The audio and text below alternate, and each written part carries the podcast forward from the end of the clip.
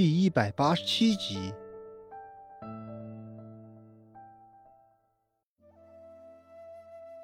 现在，房间里也都一一检查过了，却都没有见到银镯子。原本还心存侥幸的孟婆子，现在也似是斗败了的公鸡，垂头丧气的。孟婆子想不通，这都找过来了，怎么的？难不成她的银镯子还会长腿了不成？孟婆子紧紧地咬着后槽牙，似是不死心。一旁的周有巧突然开口说道：“娘，还有几处没找呢。”厨房、茅厕这些地儿，咱们都还没有去仔细找过。兴许那银镯子就在那些地儿呢。现在孟婆子也是没了主意。听周有巧这么说，脸上的表情可算是好看了几分。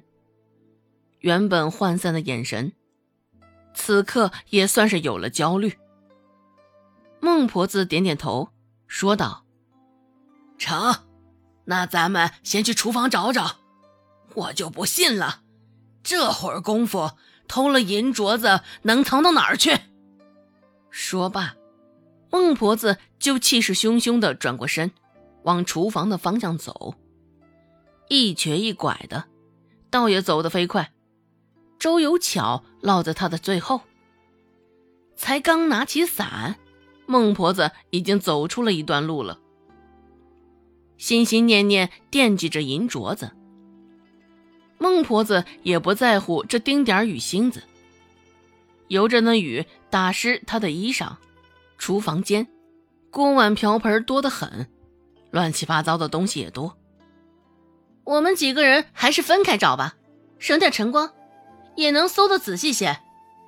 周有巧突然提议道：“听到他的话。”周芷的嘴角忍不住向上勾了勾，揶揄的扫了周有巧一眼，并未开口。孟婆子一听，也是立马点头答应。周成翻找着碗盆，闹出的动静大了些，孟婆子便一个眼刀子刮过去，找不到银镯子，什么都成了他的眼中刺。啊，找到了！周有巧的声音突然响起，孟婆子立马扔下手中的盆，啪的一声，盆应声碎裂。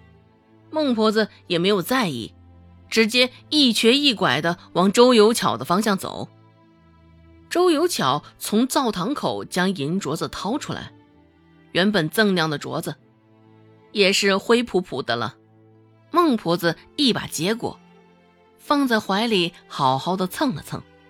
又眯着眼睛好好检查了一番，还好，这镯子上面的银没被蹭掉，见他还是一如原先那般完好，孟婆子也是松了口气，将银镯子小心翼翼地戴在手腕上。孟婆子转过身，问道：“我这银镯子怎么的会出现在这里？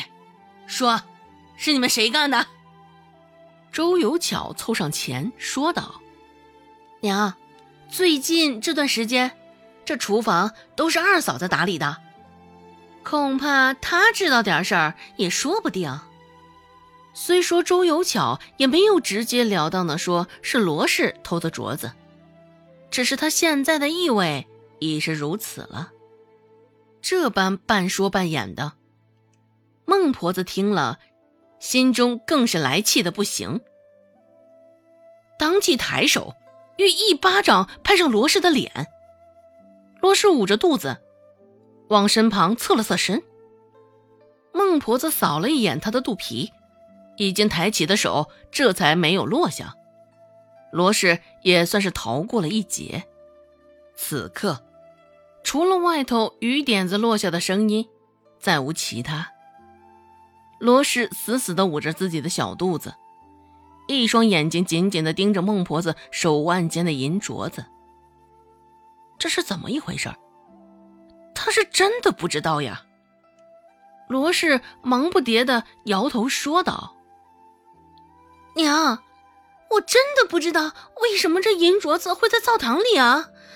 这这真不是我干的。找到了银镯子，孟婆子也再不像之前那般慌张了，冷冷的扫了罗氏一眼，鼻尖甚是不屑的扔出一个“哼”，开口道：“罗氏。”你可真是好样的啊！怎么的？是不是仗着你现在肚子里有孩子，我不敢拿你怎么样是吧？孟婆子扬着喉咙，声音很大，整个厨房间就只有她的声音，完全盖过了屋外的雨声。孟婆子继续骂道：“一而再，再而三，上回谈枕巾的事儿还没过去多久呢。”现在倒是又盯上我这银镯子了。现在，孟婆子的五官也是在暗暗用力，本就不大的三角眼，现在紧紧的眯起，也不过就黄豆般大小，重重的窜着粗气，鼻翼快速的吸动着，指着罗氏的鼻子，孟婆子道：“我一早就知道是你偷的了。”特意试探试探你，你这贱娘们倒是真的恬不知耻啊！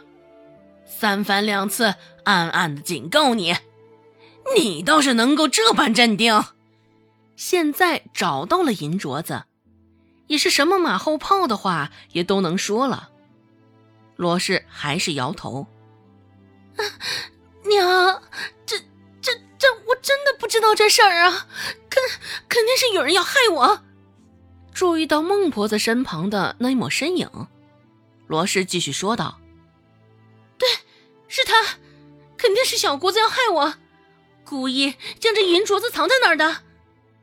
咱们所有人都被他骗了。”周有巧一副受伤无辜的模样，开口说道：“二嫂，你怎么能这样污蔑我？我只是在娘背后帮着找找镯子而已啊。”孟婆子自然是向着周有巧的。罗氏，你还不给我闭嘴！这都什么时候了，还想着给周有巧泼脏水呢？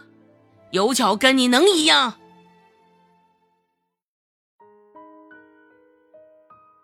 本集播讲完毕，感谢您的收听。感兴趣，别忘了加个关注，我在下集等你哦。